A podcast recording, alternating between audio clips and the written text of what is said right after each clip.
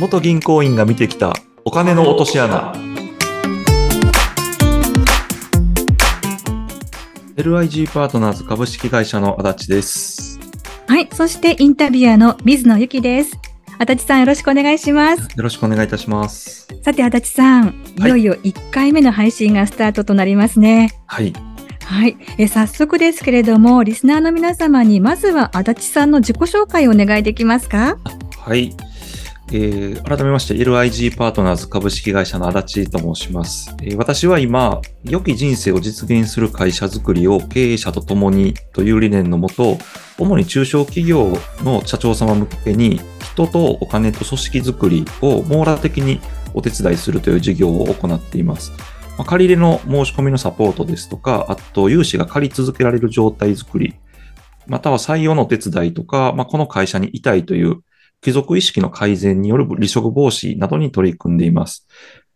はい、以上です。はい。さあ、そして、えー足立さんですけれども、このお仕事される前は他のお仕事をされてたんですよね。そうですね。はい。一番長いのは、大学卒業してから地方銀行に入社しまして、はいそこで14年半え勤務して、その後、中小企業の建設業の会社に転職をいたしました。ええ。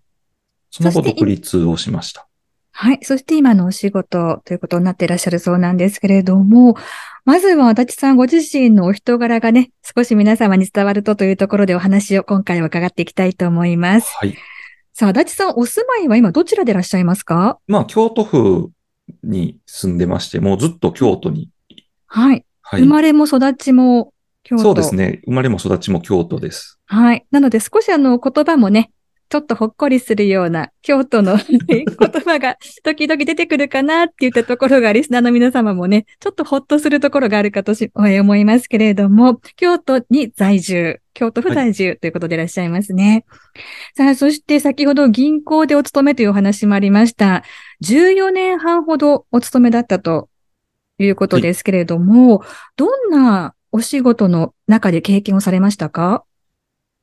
そうですね。銀行に勤める方、皆さん最初は何らかの事務の、事務作業の担当をされるっていうことになるんですけど、私の場合は融資の事務を、まあ大体1年ほどした後に営業ですね、法人営業と言われる仕事をすることになります。外交さんといった形で外に出るお仕事ですね。はい。はい。お客様の元に行くお仕事で、まあそれをもう14年半いるうちのえー13年半はずっと何社かの常に担当のお客様があって、基本は営業としてえー仕事をしてました。はい。その13年ほど、14年ほどの間に何店舗ほど転勤はあったんですか？私は6店舗、うん。えー勤務しましたんで、まあ大体一般的な数かなとは思います。そうですね。銀行ですとだいたい2、3年でね、転勤になっていくっていうことが多いかと思います。その6店舗の中で、えーそれぞれやはりお店によって特色もあったと思うんですが、そのあたりはいかがですか？印象は。そうですね。もうお店ごとの特色もそうですし、うんまあ、立地によるそのお客様のその、まあ、県民性みたいな違いもやはりあはいった。りするので、うんまあ、非常にこう、どのお店に行っても、あの、こう、まあ、興味深く、うんまた面白く仕事ができたのは、まあ、定期的に、ね、勤務地が変わるっていうところが、まあ、すごくたくさんのこう経験ができたなっていうふうに思います。はい。え、たくさんの店舗を経験されると、やはり付き合うお客様もそれぞれ変わってくるということで、たくさんの事例もご覧になっていると思うんですが、はあの、業種、それからお客様層、そのあたりの、どのあたりの方が多かったですか？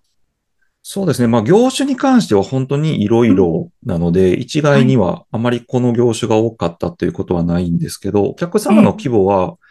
まあやはり多分社員数で言うと20人から30人くらいまでのお客様が非常に多くいらっしゃいましたので、従業員数っていうところはある程度そういう傾向というか、一定の幅の中の企業様が多いですね。まあ、あと業種に関しては、まあ、立店舗のその立地によって、ええ。まあ周りに工場が多い地域であったりとか、うん。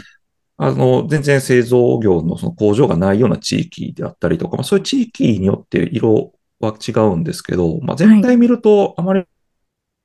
りそのばらつきがあったわけではないっていう感じですね。ずっと、あの、働いてる期間を通じては、本当にいろんな業種のお客様がいらっしゃいました。はい。で、その会社の規模であったりとか、お客様の、えー、その業種も様々なところをこの14年半で見ていらっしゃったということなんですよね。はい。さあ、そして今回この番組スタートしていくわけなんですけれども、どんな内容になっていきそうですか？そうですね。私は、やはり長い間、ずっと常に銀行員としてお客様と接してくる中で、本当に、まあ、いろんな経験であってお話をお聞きしてきたんですけど、私が一番、えー、まあ、伝えたいというか、まあ、伝えたいことは、えー、9月、今年2022年9月に電子書籍を発刊したんですけど、その中で触れてはいるんですけど、やはりそのお金の落とし穴というところにはまってしまう経営者の方は、やっぱりそれなりの数、えー、と、お会いしてきてまして、はいそういったところにはまらないような、うんえーはまらないようにしていただけたらなというふうに思ってます。ただ一方で、あの、そういうのって教科書じみた世界のことでもあるので、まあ、例えば、なかなかその事例として、あまり表に出てこないうん分野のお話でもありますんで、はい。はい。まあそういったところを実際に事例を交えて、うんまあ、こういったところをこう気をつけていただけたらなっていうことをお伝えできたらと思います。うんお金の落とし穴と聞いてドキッとされている方もいらっしゃると思うんですが、やはりこの14年半の銀行員生活の中で見てきた経営者の方たちに、あーっと思う瞬間は足立さんご自身もたくさんあったということですよね。そうですね。やっぱりその少しのことを知ってるか知らないかっていうことがすごく大きなこう影響を及ぼすっていうことが本当に多くてですね。ええ。で、なかなかそのうん銀行員がお客様に伝えていればいいんですけど、うん。まあ、いろんな事情でその伝えていないこともありますし、まあはい。そもそもやっぱりね、銀行も競争なので、まあ社長のその気分を害するようなことをすると自分のところの取引増えないんじゃないかとか、やっぱそういうのを考えながら、あくね、営業するので、じゃあそこまずいですよとか、これはちょっとっていうのをズバッとなかなか言いにくいっ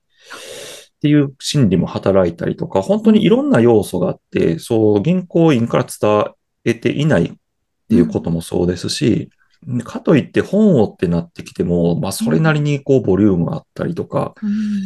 うんうん、っていうところもあって、なかなかその、こ、ここだけとにかく一旦は見てみましょうよっていうう、んすごくシンプルな簡単な情報っていうのがすごく少ないっていうのがありますね。うんうんピンポイントで欲しい情報をなかなか手に入れるツールが経営者の方もないといったところなんですね。そうですね。やっぱ調べる方法というか、何をじゃあキーワードに調べたらいいかっていうのもなかなかわかりにくいでしょうし、うん。そこはあの自力で調べるっていうのは本当に難しいところかなと思います。まあいろんなね、周りに専門家の方いらっしゃって、うん。まあ例えば税理士の方なんかは、非常にあの定期的に接点を持たれる専門家のお一人なんですけど、はい。やはりあくまでその税金とか会計の専門の方であって、うん。融資の専門家ではないので、うん。まあ、そのあたりが銀行員と税理士の先生ってよく似てて、はい。なんか何でも知ってるでしょうっていうようなイメージを皆さんが持たれてる分、うんうん。なかなかその専門領域外のことでもお客様はどんどん聞いてこられて、一般的なことは話せるんやけども、うんその先のところがなかなか話せないっていう、誠融資に関してはな、ね、銀行員じゃない限りはわからないことが実はやっぱたくさんあって、その情報があまりオープンになってないので、はい。まあそのあたりを簡単にというかシンプルな言葉でうんお伝えできたらなと思います。はい。確かにそうですね。こう、融資のことに関しては、やはり銀行の方が専門ということなので、しかもこの14年半のたくさんの経験の中で、いろんな事例、えーこの小さな会社から大きな会社まで見てきた足立さんならではの視点でお話がいただけるといったところで、この番組有効に活用していただきたいですね。そうですね。はい。ということで、次回からいよいよえー具体的なお話を聞いていくこととなります。えーそして先ほど電子書籍というお話もありましたが、足立さん、ここも詳しく教えていただけますか？はい。えー電子書籍は銀行融資の基本のキーというタイトルです。Amazon の Kindle で読んでいただくことができるんですけど、こはいこはもう本当に専門用語をとにかく極力使わずに、うんまあ、いろんなその事例というかイメージをしていただけるような、えーことをふんだんにこう盛り込んで、まずその外してはならないところをまず知っていただくっていうことをテーマに書いた本になります。はい、えーこの情報、後ほど、えー概要欄の方にも載せておきますので、ぜひ皆さんこちらもご覧いただきまして、この Kindle で読むことができる電子書籍、こちらもぜひ参考にしてみてください。ということで、足立さん、今回どうもありがとうございました。また次回からもよろしくお願いいたします。よろしくお願いいたします。